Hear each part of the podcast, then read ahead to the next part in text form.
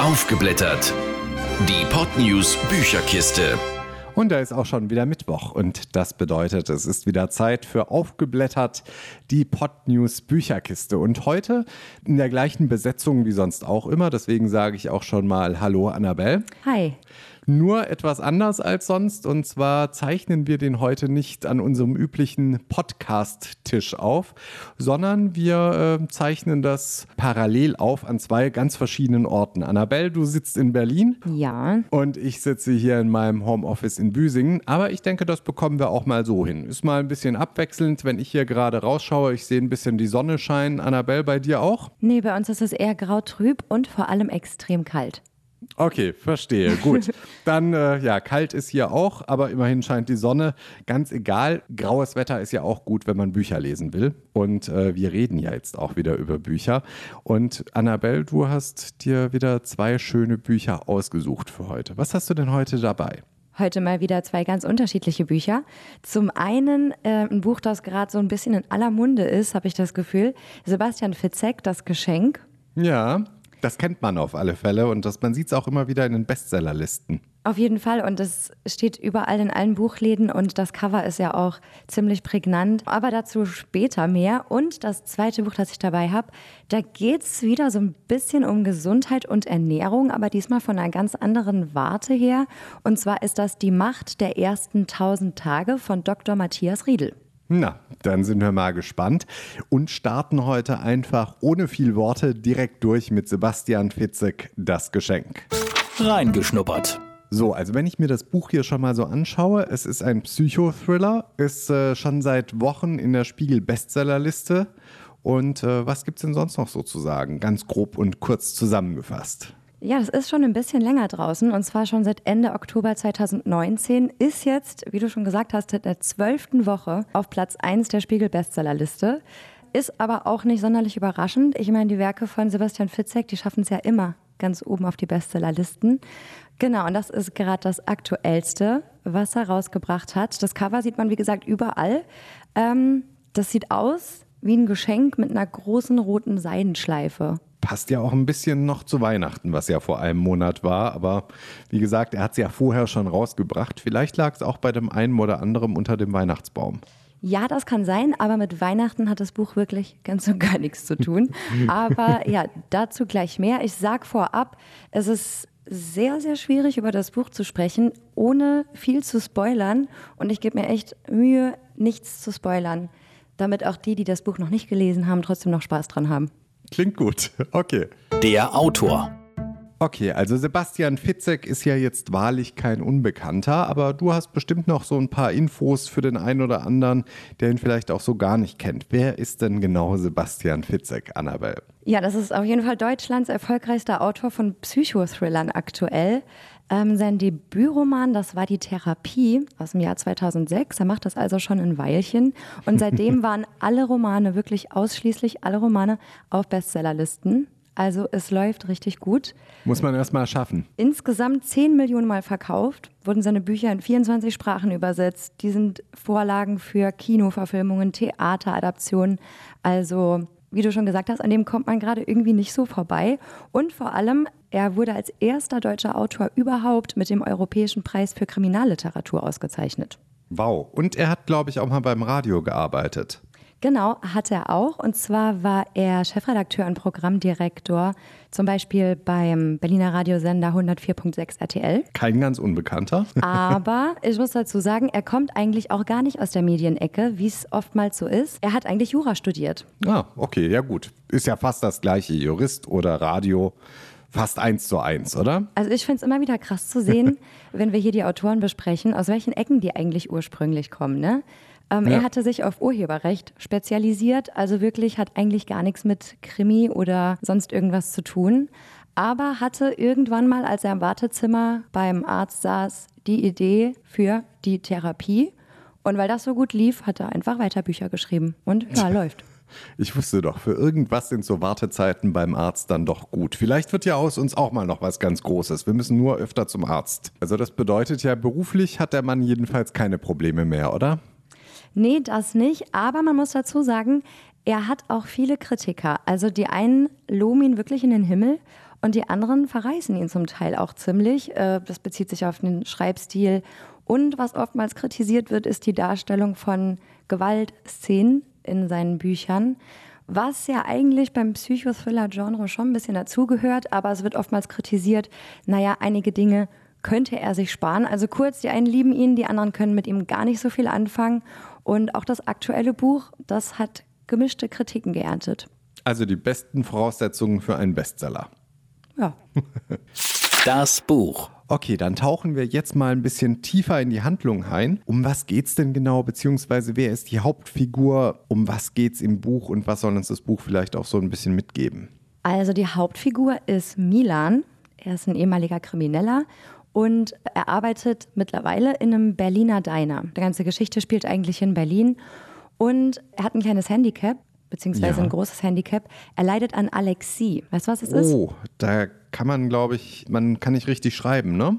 Genau, also es ist sowas wie Analphabetismus, aber nochmal eine Form schlimmer, weil er kann es noch nicht mal lernen. Das ist eine Störung im Gehirn. Okay. Das heißt, er kann Buchstaben grundsätzlich nicht entziffern. Das gibt es tatsächlich. Verstehe, okay. Und genau daran kann man auch gar nichts machen. Und darauf wird eben sehr viel eingegangen, gerade zu Beginn des Buches, eben mit welchen Tricks er sich da durchs Leben schlagen muss. Er ist deshalb auch zum Anfang kriminell geworden, weil ihm irgendwie auch nicht viele andere Möglichkeiten blieben. Ne? Ich meine, wenn du nicht lesen und schreiben kannst, Hast du ein Problem, natürlich, ja, klar. bleiben dir viele Wege verschlossen. Ja, im Laufe des Buches, da ändert sich auch immer wieder die Perspektive. Also es werden immer wieder andere Figuren so ein bisschen in den Vordergrund gebracht in den jeweiligen Kapiteln, aber Milan ist und bleibt so der Dreh- und Angelpunkt des Buches. So kann man das sagen. Okay, und äh, was erlebt Milan dann oder wie geht das Ganze dann weiter?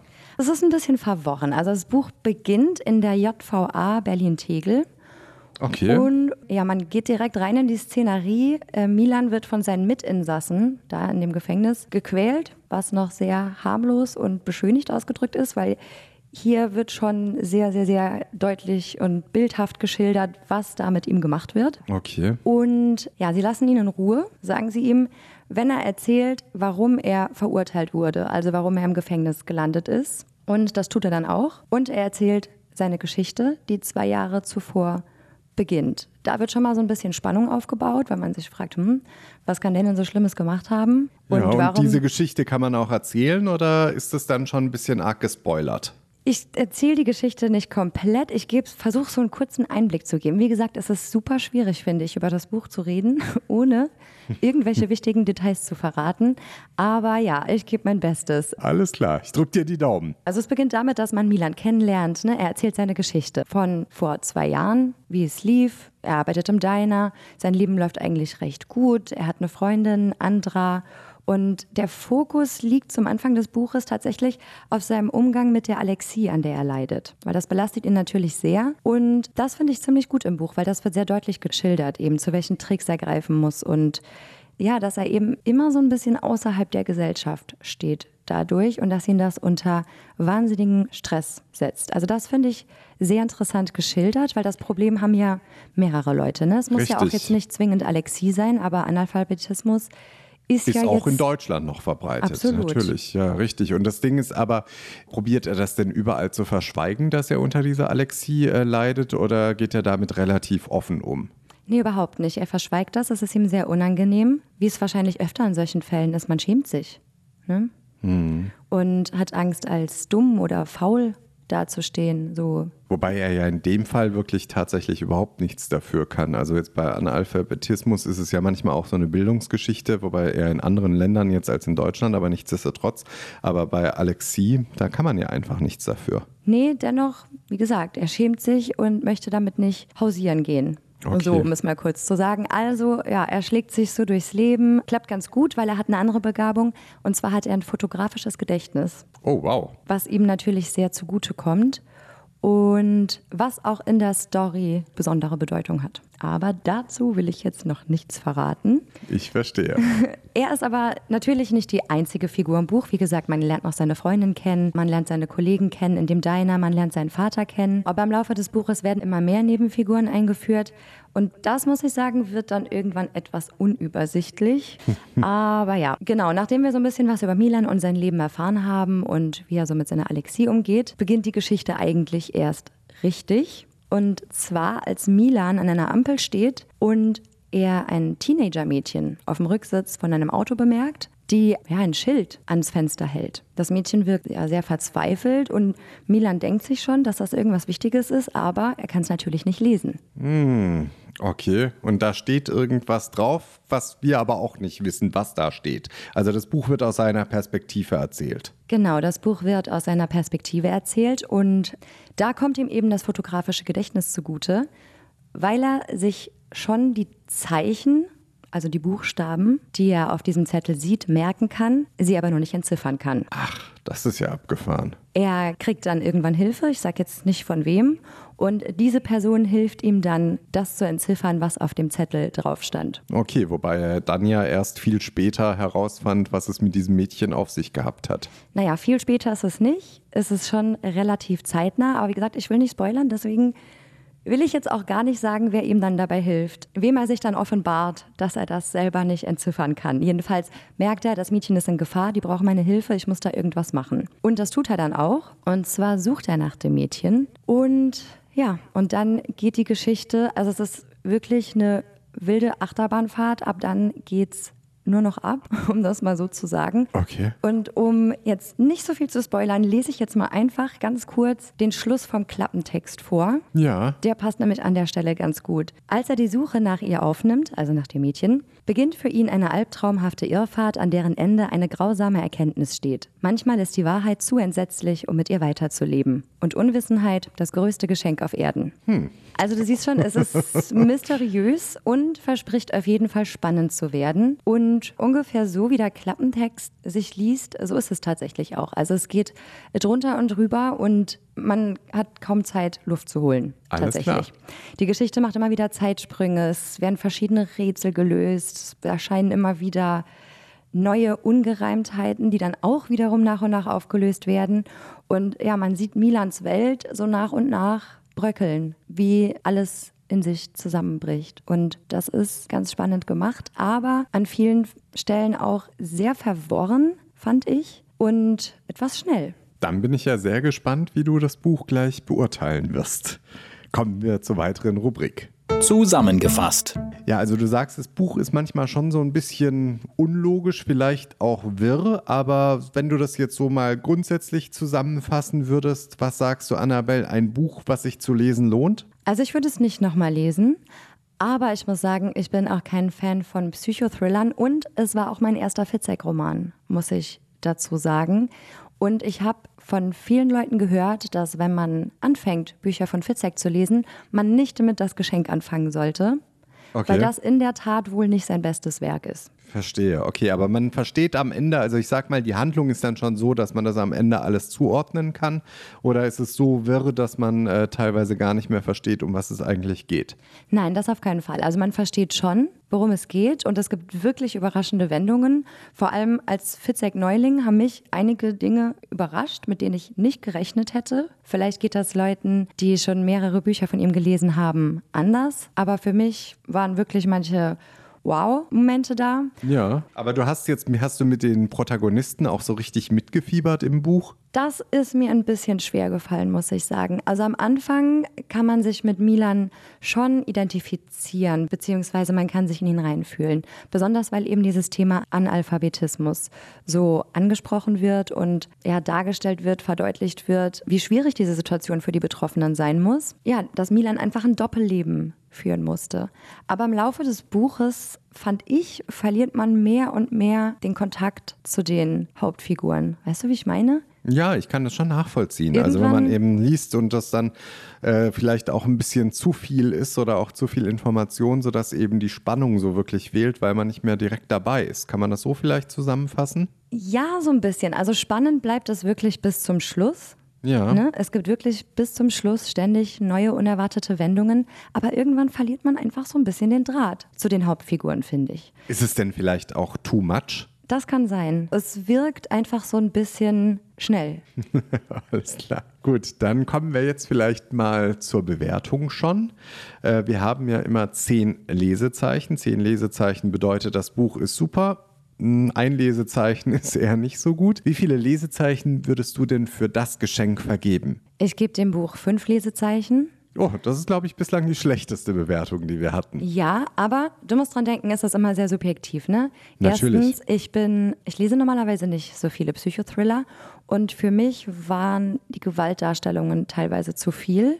Ich habe Okay. mir sagen lassen, dass das völlig normal ist bei Fitzek und dass man das in dem Genre auch erwartet. Von daher, ja, gehört das wahrscheinlich dazu.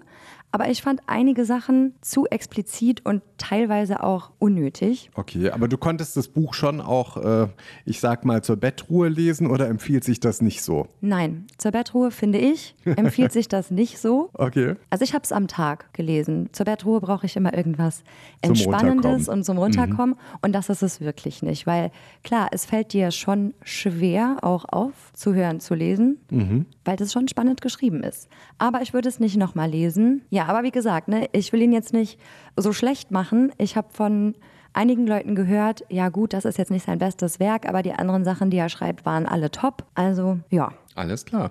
Dann, Annabelle, würde ich vorschlagen, lassen wir das genauso stehen. Jeder kann sich ja sein eigenes Bild äh, zu dem Buch machen.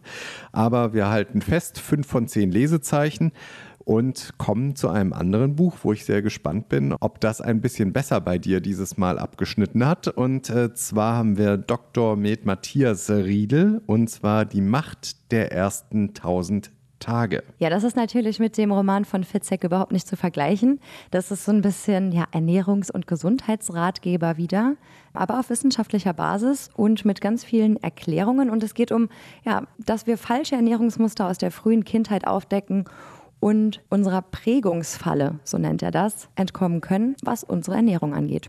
Reingeschnuppert. Okay, also wir wissen ja, dass Ernährung, sage ich mal, gerade in der Kindheit sehr geprägt wird. Gab es irgendwas, was du überhaupt nicht gegessen hast in der Kindheit, Annabelle? Käse. Käse? Ja, okay. ich mag immer noch keinen Käse, Kann ich nachvollziehen, bin ich dabei. D'accord.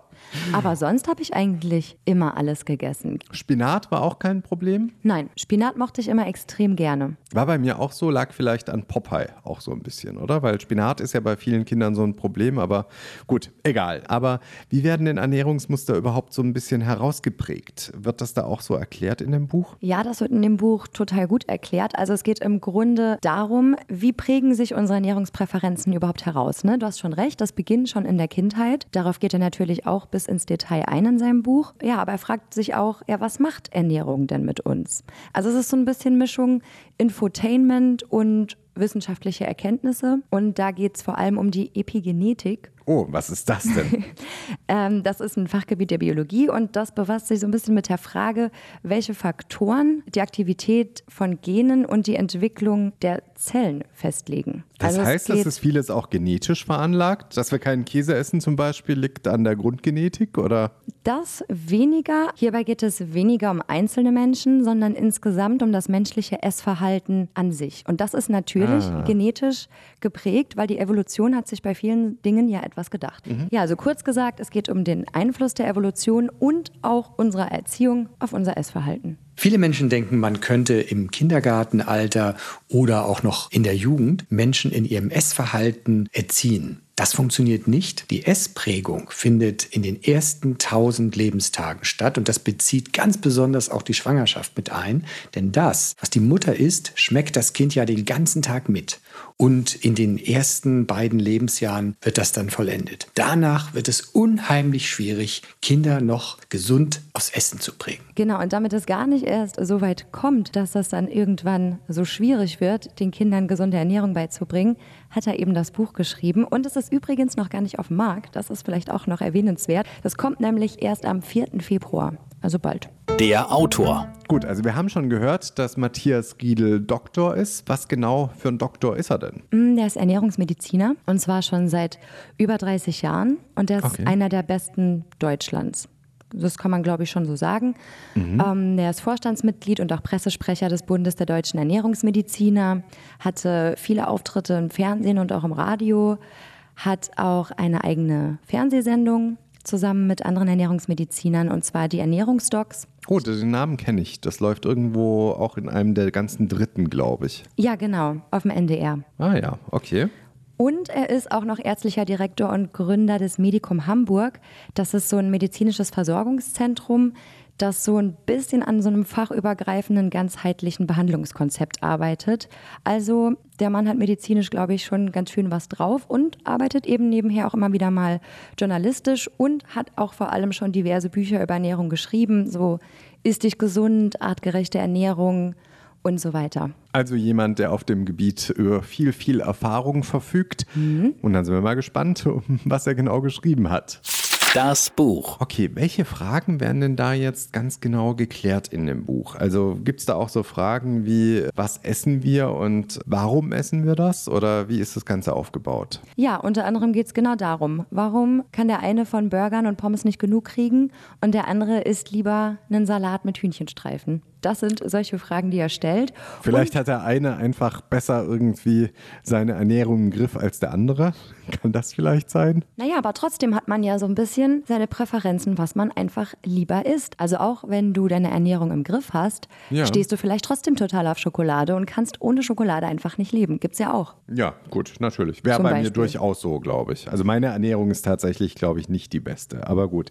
Aber was sagt er denn, woher kommt das? Wie wird das geprägt? Also ist es bei allen gleich oder ist es wirklich, kommt es auf jeden einzelnen Menschen an? Nee, das kommt tatsächlich auf jeden einzelnen Menschen an. Ein Faktor ist natürlich die Genetik und der zweite Faktor eben ja, die frühkindliche Prägung. Und das ist, glaube ich, so der Hauptteil des Buches. Also das heißt, das, was ich als Kind esse, wird, wird mir mein Leben lang schmecken oder auch nicht. Wobei es gibt ja auch so Fälle, wo einem als Kind irgendetwas überhaupt nicht schmeckt und man dann irgendwann im Laufe seines Lebens doch noch auf den Geschmack kommt. Genau, aber dafür musst du es ja erstmal probieren. Das stimmt, ja zum Beispiel. Und im Grunde sagt Dr. Riedel, dass schon in der Schwangerschaft diese Prägung eben beginnt. Das heißt, was die Mutter zu sich nimmt, ob die Mutter jetzt während der Schwangerschaft viele Süßigkeiten isst oder viele fettigen Sachen, das beeinflusst Kinder schon in der Entwicklung. Ja, es liegt ja wahrscheinlich auch daran, selbst das Fruchtwasser schmeckt ja schon von Anfang an. Also wenn man viel Süßes isst, schmeckt das Fruchtwasser ja süß, äh, wird eher salzig gegessen, hat es wohl leicht salzigen Geschmack.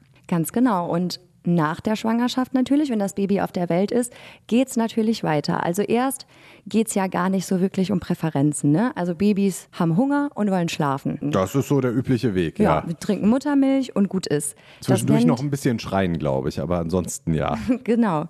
Und das nennt Dr. Riedel den Hungersättigungskreislauf. Und der ist bei Babys eben noch komplett intakt. Die essen, wenn sie Hunger haben und wenn sie satt sind, hm. hören sie auf. Verstehe, ja. Aber irgendwann ändert sich das weil nach diesem, wie er sagt, Primärbedürfnis, eben dieses, ich habe Hunger, ich will was essen, kommt dann irgendwann im Laufe der ja, ersten Jahre und Monate auch das Sekundärbedürfnis dazu, ach, ich habe Appetit, ich könnte jetzt mal was essen und das mag ich besonders gern. Das heißt, das ist auch so die Unterscheidung zwischen Appetit und Hunger, die ja dann später einfach passiert. Man isst ja viele Sachen auch, eigentlich ist man schon längst satt, aber es schmeckt halt so gut. Genau, und das sagt er eben und da geht er wieder auf die Evolution des Menschen ein ist natürlich evolutionär bedingt sehr sinnvoll, weil zu Beginn der Menschheitsgeschichte waren wir ja darauf angewiesen, nicht nur zu essen, wenn wir gerade Hunger hatten, sondern auch zu essen, wenn es gerade viel Essen gab. Natürlich, klar. Früher musste man ja, sage ich mal, zumindest in gewisser Weise Reserven schaffen, in Anführungszeichen. Genau.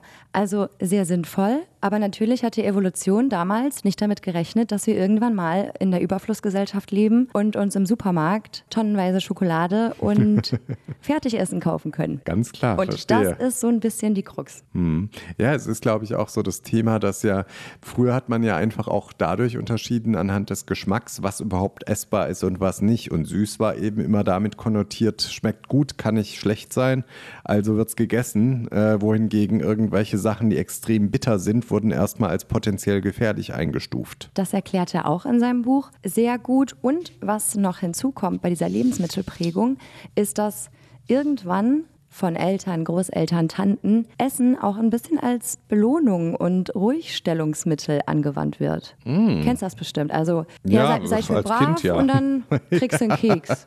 ja, genau, wenn du das richtig. jetzt machst, wenn du jetzt schön lieb Stimmt, bist. Gibt's was Süßes danach, richtig, ja, genau. kennt man. Oder, mhm. oh, jetzt hör doch auf zu weinen, komm, hier hast du Schokolade. Also wir gewöhnen mhm. uns dann in den ersten Jahren relativ schnell dran, dass wir mit Essen auch bestimmte ja, Emotionen irgendwie zügeln mhm. können. Das, das erklärt vielleicht auch, auch so, ja, und das erklärt aber vielleicht auch so ein bisschen die Geschichte. Jeder hat ja so sein Lieblingsgericht oder so. Und das sind ja meistens Sachen, die man vielleicht auch mit irgendwelchen schönen Geschichten aus seiner Kindheit verbindet, oder? Ja, absolut. Also ich kenne das auch. Es gibt manche Gerichte, die mag ich einfach von meiner Mama am aller, allerliebsten. Mhm. Einfach, glaube ich, weil ich das von meiner Mama so gewohnt bin. Und da kann kein Fünf-Sterne-Koch der Welt ranreichen an den Kartoffelbrei meiner Mama zum Beispiel. Das verstehe ich, ja. Aber ist das Buch jetzt eher etwas für Eltern, um sozusagen zu wissen, wie man die Ernährung seines Kindes prägt? Oder ist das auch für uns alle etwas, weil man vielleicht auch noch manches im Laufe seines Lebens ändern kann? Ähm, nee, es richtet sich nicht nur an Eltern. Es ist für Eltern, glaube ich, sehr sinnvoll zu lesen. Aber er sagt auch explizit, das richtet sich auch an Politik, Verwaltung, Kantinen, Schulen, weil er sagt, gesunde Ernährung ist auch eine gesellschaftliche Aufgabe. Ne? Und gerade dieses Umprogrammieren von ungesund auf gesund, das muss man einfach mal angehen. Und das kann sich auch jeder Erwachsene zu Herzen nehmen, weil dieses Umprogrammieren der Nahrungspräferenzen ist tatsächlich möglich. Klassische Fehlprägungen sind so der Gemüsehasser oder der Gewohnheitssüchtige, der meint, er sei schokoladensüchtig oder auch der Snacker. Auch aus der Kindheit stammen häufig Mechanismen wie du musst den Teller aufessen. Diese frühkindliche Prägung dauert in unserem Kopf unheimlich lange an und führt bei manchen Menschen tatsächlich später zum Übergewicht. Solchen falschen Ernährungsprägungen oder Gewohnheiten kommt man auf die Spur, indem man ein Ernährungstagebuch führt und sich das bewusst macht. Und so kann man Stück für Stück sein Ernährungsverhalten umbauen. Zusammengefasst. Gut, also Bücher über Ernährung gibt es ja, ich sag mal, wahrscheinlich Millionen, also Tausende auf alle Fälle. Gibt es da nicht schon genug? Das habe ich mich auch gefragt tatsächlich. Aber ich fand es sehr erfrischend, dass dieses Buch das Thema Ernährung und was passiert mit unserem Körper und was haben unsere Gene und unsere Prägung damit zu tun und unsere Erziehung, fand ich mal sehr erfrischend. Und außerdem finde ich eigentlich mit Ernährung und Ernährungsmustern kann man sich doch nicht oft genug beschäftigen, oder? Ich meine, das Thema ging jahrzehntelang total unter. Und mhm. jetzt wird uns erst so langsam bewusst, welchen Einfluss die Ernährung auf uns hat. Ne? Also es ist ja wissenschaftlich nachgewiesen, dass je gesünder sich Kinder schon ernähren, desto weniger haben sie später mit Krankheiten zu kämpfen. Mhm. Ja, und es gibt ja auch den Satz, du bist, was du isst. Ja, und vielen Menschen denen ist ja gar nicht bewusst, dass sie was falsch machen oder sie verzweifeln und denken so, ich esse doch schon nur wenig. Was kann ich denn jetzt noch daran ändern? Und da finde ich, gibt er sehr gute Hilfestellungen, weil er möchte kein schlechtes Gewissen machen, sondern einfach neue Möglichkeiten aufzeigen, zum Beispiel gesteigerte Fetteinlagerung. Und mhm. das ist tatsächlich auf einigen Genen zu finden. Und das war früher in der Steinzeit natürlich super gut, weil die Leute hatten relativ schnell ein gutes Fettpolster, also viel Reserven. Die Leute, die nicht so gut Fett einlagern konnten, die waren eher so ein bisschen, ja, so die Loser. Und heutzutage ist es aber natürlich, sind das genau die Menschen, die dieses Gen noch in sich tragen, die halt eben leicht Fettpölsterchen ansetzen. Also kurz gesagt, Dr. Riedel zeigt auch, hey, es liegt nicht an dir. Gegen manche Sachen kann man noch nichts machen, das ist so, aber es gibt Mittel und Wege, wie man das in den Griff kriegen kann. Okay, das bedeutet aber, wir würden jetzt direkt zur Bewertung des Buches kommen. Wir haben ja wieder die zehn Lesezeichen. Wie viele Lesezeichen würdest du denn äh, vergeben für die Macht der ersten 1000 Tage? Das Buch kriegt von mir acht Lesezeichen, so wow. als Ernährungsratgeber. Ähm, ich finde es wirklich sehr gut geschrieben und ich würde es vor allem werdenden Eltern empfehlen, weil ich glaube, dass das unheimlich viel Umdenken bescheren kann, weil einem viele Sachen, glaube ich, wirklich nicht so bewusst sind. Gerade dieses Belohnungsessen und gerade dieses Bestechen mit Süßem und so, wie man das oftmals macht. Man meint das ja nicht böse und man denkt, man macht nichts Schlimmes damit. Mhm. Aber ja, ich finde, das Buch lohnt sich nicht nur für werdende Eltern, auch für jeden, der so ein bisschen an seiner Ernährung schrauben will und da an irgendwelchen Stellen nicht weiterkommt. Gut, ich stelle jetzt die Gummibärchen hier weg, die ich mir eigentlich bereitgestellt hatte für gleich, weil ist, glaube ich, nicht so die beste Ernährung, weil das war es ja schon wieder für heute. Und eigentlich hatte ich jetzt Gummibärchen für danach, aber ich verzichte jetzt einfach. Da müssen wir auch mal konsequent und hart sein, oder? Na, das ist sehr löblich. Aber wie gesagt, er will ja nicht mit erhobenem Zeigefinger. Er sagt, man muss nur ein bisschen ein Auge drauf haben und achten und vor allem Muster erkennen und das ist das Wichtige. Alles klar, sehr schön. Auf was verzichtest du heute noch, Annabelle? Äh, Kaffee. Ich trinke eindeutig zu viel Kaffee. Verstehe. Dann knallhart reduzieren. Ab Ja. heute wird alles anders. Bald ist ja auch schon wieder Fastenzeit, von daher können wir uns ja langsam schon mal mit leichtem Verzicht darauf einstellen. Ja, so, wenn man klein anfängt, ist ja auch schon was, ne? Absolut. Ich sag ja, zwei Gummibärchen verschwinden in der Schublade, gehen erst, aber das sage ich jetzt ganz heimlich, morgen drauf. Alles klar. In diesem Sinne, äh, ja, sind wir auch schon wieder durch für heute und äh, wir hören uns aber wieder in zwei Wochen. Hast du denn schon so eine Ahnung, was bis dahin angesagt ist oder lässt du dich inspirieren? Nee, ich brauche noch ein bisschen Inspiration. Alles klar. Okay, in diesem Sinne erstmal, mach's gut und äh, wir hören uns dann wieder und sehen uns wieder in zwei Wochen. Bis in zwei Wochen. Ciao. Tschüss. Aufgeblättert. Die Podnews Bücherkiste. Jeden zweiten Mittwoch neu. Alle Folgen und weitere Podcasts auf podnews.de. Mehr fürs Ohr.